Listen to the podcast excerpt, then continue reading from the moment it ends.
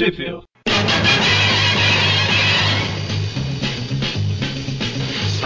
E aí galera, estamos começando o nosso terceiro Trip View. Eu sou o Vic. E eu sou o Magari. Eu sou o Mônio. E hoje nós vamos falar da segunda revista mensal do Homem-Aranha, The Amazing Spider-Man número 2. Ela ainda continha duas histórias na edição, né? Que era a história no mesmo formato da Amazing Fantasy. E a primeira história da revista é a Duel to the Death with the Vulture, que seria o duelo mortal com o Abutre. Nessa história a gente tem a primeira aparição do Abutre e o início do trabalho do Peter Parker como fotógrafo. Que, aliás, é uma coisa que explodiu minha cabeça, que eu não lembrava que ele tinha começado fotografando pra revista agora. Sempre achei que era pro Clarim. Ele fotografa primeiro pro, pra revista Agora, né? Que era das publicações Jameson. Pois é. Então, assim, basicamente, o, o Peter tá na escola, e ouve os, os colegas lendo a revista agora e comentando que ninguém consegue uma foto que preste, né, do, do Abutre, que é um novo vilão que apareceu na cidade. Então o Peter resolve, é, para ganhar um dinheiro para ajudar a tia, virar o fotógrafo. Ao mesmo tempo que esquece o trabalho que estava fazendo. pois é. A tia May dá a câmera que era do tio Ben pro Peter, né? E ele vai sair pelo, pelos telhados da cidade para começar a treinar seus dotes fotográficos. Nesse meio tempo, o Abutre descobre que vai ter uma transferência de diamantes que vale quantos milhões? Vale alguns milhões de dólares, né? Vale muito mais que dinheiro. Ah, oi.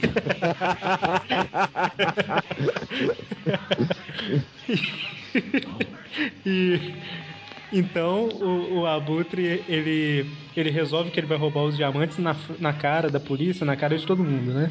E como um bom vilão da época, ele manda uma mensagem para as publicações Jameson, pro Rádio Central e pra polícia, avisando que vai roubar os diamantes na cara deles. Aí o Peter, o como Homem-Aranha, ele tá treinando a fotografia nos telhados. Na verdade, ele tava meio que caçando o abutre já, não era? É, eu, eu, eu, acho que sim, né? Eu sei que ele encontra o abutre por acaso, né?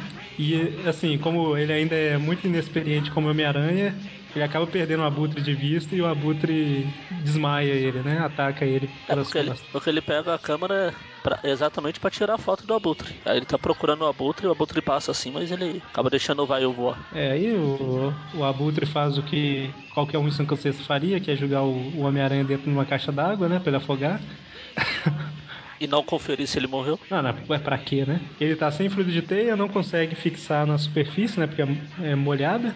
Mas ele usa a cabeça e dá o um impulso lá e escapa. Eu imaginei ele dando um impulso com a cabeça. é o ataque clássico da aranha, né? Ele dá um impulso com a cabeça e voa. Não, esse, esse aí é o Rino. Só mais pra frente. É, meu Deus. Foi graças a isso que ele começou a, a ter ideia pra levar cartucho de teia sobressalente. Sim. Ah, é, e, essa, e na história dá uma boa explicação que, por exemplo, na, nos filmes não tem e tal, do porquê que o uniforme dele é daquele jeito, né? Ele fez o uniforme inicialmente pro show de TV. Então precisava ser um uniforme colorido, daquela forma e tal.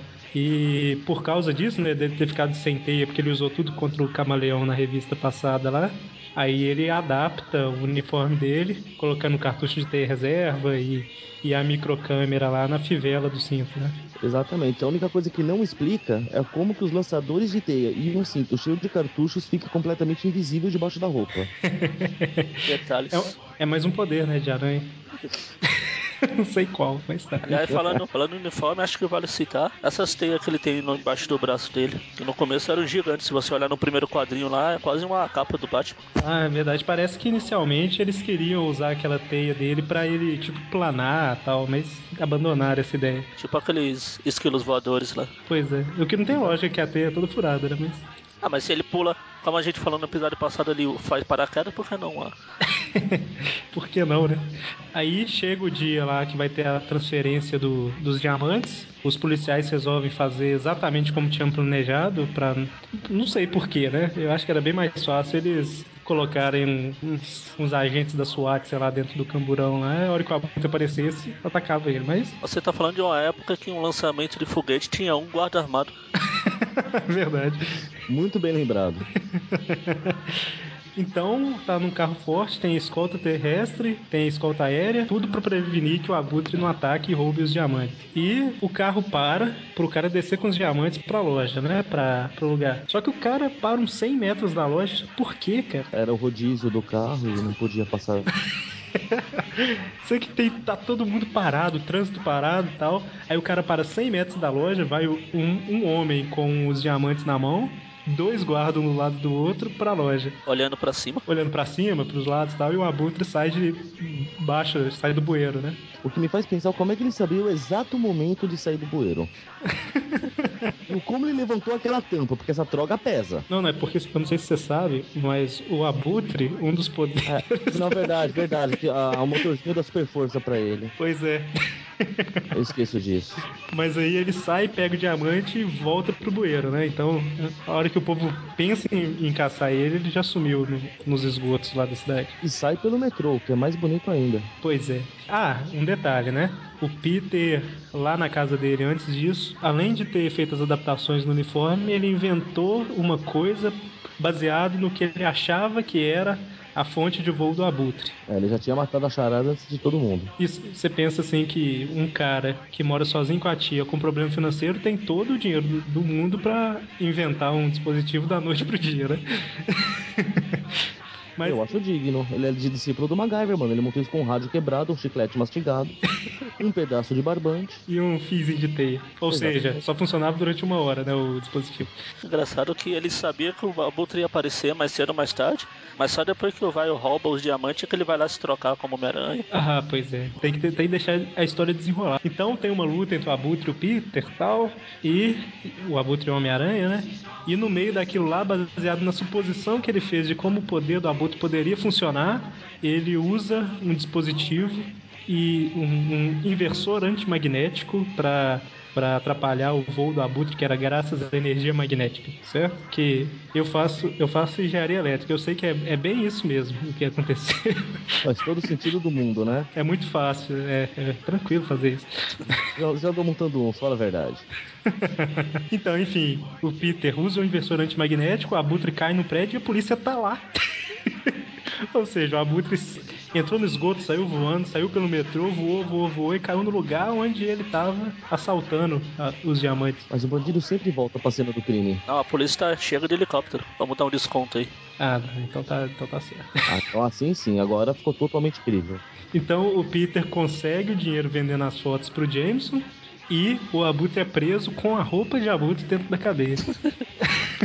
claro. Agora, assim, é, desconsiderando a, as claras características dos anos 60, essa história é bem legal, se você for olhar. Tipo, esse. Assim, relevando, né? Essa parte do abutre sair pelo bueiro ao invés de vir pelo ar tal, assim, ela é bem. Eu gostei dessa história, né? Você se posicionando na época, a história é bem legal. Ao contrário da próxima, que eu não soube enxergar não. Acho que foi o Mônio que falou uma vez que o abutre é um vilão muito. Homem-Aranha subestima ele muito, né? Mas é, porque ele é velhinho, caquete, ficando os pedaços, cara. Todo mundo subestima ele. É igual aquele Raposa Negra mais pra frente lá. O Raposa Negra só tenho boas lembranças das bobagens dele dele, cara. Ele sempre escapava porque o Homem-Aranha tinha pena, que ah, é um velhinho, não vai fazer nada. Não, uma que eu nunca esqueço dele é uma que eu. Eu não lembro que ele tava roubando, o Aranha chega, dá aquela dura nele, coisa e tal, porque ele não tinha nem coragem de bater nele, né? E o cara, não, eu juro pelo túmulo da minha mãe, nunca mais eu vou fazer isso, não sei o quê. Ele, não, beleza, vai, vai embora então. Aí depois ele tá no avião, assim, falando, ah, mundo já se viu, tive que jurar pelo nome da minha mãe. Ela vai morrer de rir quando eu contar pra ela. Como o Vic falou no começo, a, a revista tem duas histórias. Acho que por aquilo que a gente falou no podcast passado aí, que eles deviam estar tá pensando nisso para caso a Amazing Fantasy não tivesse ido pro espaço. Quem foi pro espaço foi o filho do Jameson, né? Na Amazing Spider-Man. tá, tá, vai. A segunda história, o título original dela é The Uncanny Treat of the Terrible, Terrible Tinkerer. Eita, nome difícil que é traduzindo é a estranha ameaça do terrível consertador, que também não melhora muito, né, mas não tem como o cara chamado consertador ser terrível, né? Não tem como consertar isso. Nossa Deus. Então, como, como bem diz o primeiro painel da história, toda história precisa começar em algum lugar. E elas começam no laboratório lá do Colégio Militar. O, o Peter tá lá pra variar, enquanto todo mundo tá conversando de assuntos triviais para ele, por exemplo. Ele tá lá fazendo as experiências, concentrado. Aí chega o professor dele falando que o, o Peter foi escolhido para ser assistente de um, de um cientista, que ele é o mais inteligente da turma. Certo que numa turma que tem o Flash Thompson não precisa de muito para ser o mais inteligente. Né? Não é exatamente algo difícil. Não, e detalhe detalhe que tem, tem uma piadinha que o, o, Peter faz aí que é ótima, né? O Flash vira para ele e fala: Você vai ficar aí, é, você vai ficar o fim de semana pagiando o doutor enquanto os ignorantes aqui se divertem? Aí o Peter responde: Não é sempre que tem a chance de trabalhar com gênio. E não é a sua culpa ter nascido ignorante, Flash. Dá uma zoada nele. E o doutor já começa explorando o Peter, que fala que antes dele ir pro trabalho, para ele passar numa oficina onde ele deixou o rádio para consertar e pegar e levar. Né? É o típico estagiário, né? É, já que, você, já que você vai passar por lá mesmo, pega o rádio lá e. Mas, mas é do outro lado da cidade. Já que você vai passar por lá. Aí, quando o Peter tá saindo pro trabalho, ele fala: Bom, já que eu vou passar por lá mesmo, por que não usar o meu uniforme por baixo, né? Nunca se sabe. É, vai que, né? Agora que começou a aparecer vilão até dos bueiros, por que não pode? aí ele chega na oficina lá, aí encontra o dono da oficina, que é um, um, velho estranho lá, que fala que vai pegar o rádio pra ele. Quando ele desce nas catacumbas pra pegar o rádio, a gente vê que tem uns alienígenas lá embaixo consertando o rádio, fazendo, instalando algum dispositivo. A gente não sabe o que é, né? Não, e, e olha. Detalhe pras catacumbas, cara. Se fosse um porão, eu não entenderia. Mas... Pois é, isso que eu ia falar. Que facilidade que esses vilões têm de achar esse lugar maneiro, né? No subsolo de Nova York. Eu queria uma casa com catacumbas. Meu Deus do céu. O cara desce uma escadaria de pedra com uma porta de aço. Em qualquer lugar tem, né? Em Nova York é assim. Não sei se você sabe. Nova York, qualquer, qualquer casa. É a maior concentração de maluco por quilômetro quadrado. Mas aí os caras estão colocando uns dispositivos lá nos rádios, né? Uma coisa estranha lá. É, até então, então não se sabe o que, que é. Não, e o Peter, o sentido de aranha dele dispara, ele pensa, ah, não deve ser nada, o cara é um velho, então. o que prova que ele não aprendeu nada com a aventura anterior, porque também era um velho. Pois é. Aí ele leva o rádio lá pro, pro, pro doutor, começa a continuar suas experiênciazinhas. Aí o, o sentido de aranha dele dispara mais ainda. Ele começa, o, é, o professor vai dar uma palestra e fala: ah, fica cuidando aí do laboratório, você começou hoje, faz o café aqui, faz. limpa o chão ali. Depois tira xerox desses documentos pra mim. Aí, quando ele sai, o Peter fica livre para procurar o que tá disparando o sentido da aranha. Aqui, calma aí, só um detalhe. Ele falou que foi dar uma palestra, na verdade o cara foi pra casa, dava um tranquilo tal, deixou trabalhando. Deu uma roncada. ah, agora que eu tenho assistente aqui, vamos. Tanto ele bate a porta, se você olhar no quadro, ninguém dá um slam. o que é o ótimo, né? É o típico estagiário. Você deixa ele sozinho no laboratório, ele vai fuçar abrindo um aparelho que não tem nada a ver com o serviço dele, né? ele vê que nenhum rádio tem transistores. Olha como é a tecnologia. Transistores como aquele, né? É. Aí ele fala que o, os impulsos estavam vindo daqui mesmo com ele desligado. Engraçado que ele fala, pronto, tudo esclarecido, agora chega de brincadeira. Ele volta lá na, na oficina do consertador, lá, rapidinho, de um quadrinho pro outro. Pois é. Fácil. Ou seja, saiu correndo do estágio onde ele estava sozinho. E deixou, deixou tudo sozinho. Deixou a experiência. prova que é um ótimo estagiário. Ficou sozinho. O que ele faz? Vai dar um rolê. Não, detalhe, ele tava no meio de uma experiência. O negócio tá fervendo. Eu tô vendo no quadrinho que o fogo é aceso. Ele voltou, tava. tava preto as paredes, né? Voltou, tava os bombeiros lá na frente. Então ele volta na, na oficina, ele, o sentido de aranha leva ele lá para já citadas catacumbas. Pois é. Só que dessa vez a porta de ferro tá aberta ele, ele vê o consertador no meio dos marcianos lá. Ele vê que aqueles que tinha no rádio eram transmissores para as pessoas importantes, para os marcianos saberem. Não sei nem se são marcianos, mas. Que aliás pede uma pausa, porque um dos alienígenas pede pro consertador fazer silêncio, porque precisa lembrar, ele precisa lembrar o que as pessoas estão dizendo. Os caras têm uma puta tecnologia para vir de outro planeta, mas não tem uma porra de uma fita cassete para gravar. Não, e, e, detalhe, detalhe. Olha, olha que conveniente. O, um líder militar. E, ah, detalhe. Eles instalaram o negócio no rádio, mas transmite vídeo com áudio, né? Pois é. Detalhes. Aí, é, aí o coronel tá falando: precisamos rever as manobras estratégicas para os treinamentos de defesa da nação. Tipo, que coincidência, cara. Eles conseguiram exatamente o que precisava, né? Ah, na verdade, isso aí é porque foi editado. Você não viu as 15 horas que o cara passou esperando eles falarem alguma coisa interessante ali. Pois é, então a coincidência foi só o Homem-Aranha chegar na hora. Exatamente. Ah, bom, não, bem, bem mais provável então. Então aí o Aranha tava lá escutando os planos maquiavélicos dos, dos bandidos verde. Não, não é o Duende Verde ainda. dos, dos Saibamens lá, criado pelo Sayajis. É pior que parece. Não, pela roupa eles parecem o Duende Verde do primeiro filme. Aí tem uma luta, um pulo pro um lado, pulo pro outro. É, ele é um. Não é um humano comum, é um Homem-Aranha típico, né? Aí no final das contas, o consertador consegue acertar ele com um raio e prende ele numa cúpula, né, de vidro. Aí na cúpula tem um espacinho microscópico que ele ajusta o fio de teia para passar por lá e consegue soltar e continua enchendo os, os marcianos de porrada. Um negócio que eu achei interessante nessa, nessa história, é, na verdade, é, eu, eu não gosto muito dessa história não, mas o que eu achei interessante dela é que eles mostram em detalhe pela primeira vez o lançador de teia, né? É. Eles mostram que tem o cartucho reserva, tem o, o disparador que é ajustável e tal. E, e por isso que ele consegue, né? Ele lança, ele ajusta o lançador para lançar um fio de teia bem fino que sai por um buraquinho da cela dele e acerta o, o comando lá da, da, da jaula. Exatamente, eu só não sei onde eu ajusto para fazer paraquedas. é na cordinha que fica no ombro. Ah, sim. Aí ele destrói o lugar todo, pega fogo, ele sai, lógico, né? Alguém na rua vê e fala: Ah, o Homem-Aranha causou incêndio e tal, e saiu correndo. Aí a nave decola e ele volta pro laboratório, bem no momento que o professor tá de volta lá da, calma da aí, soneca calma. dele. Calma aí, calma aí. Você pulou, você pulou uma parte muito interessante. A nave decola. no meio de Nova York, cara. E é uma nave não é muito pequena, não, é o tamanho. Pois é, cara. Tá bom. Aí, enfim, o, o, o doutor, o, o professor Cobwell lá, que é o que tinha contratado o Peter, chega, fala que viu a nave, mas para de falar no meio e fala, ah, eles vão achar que eu sou maluco e tal. Aí o Peter acha, pensa assim, ah, eu também acharia que era maluquice se eu não tivesse arrancado a máscara do consertador. Aí ele tá com a máscara que o consertador tava usando na mão. Tá com a cara do consertador na mão. Pois é. E assim, em edições futuras, né?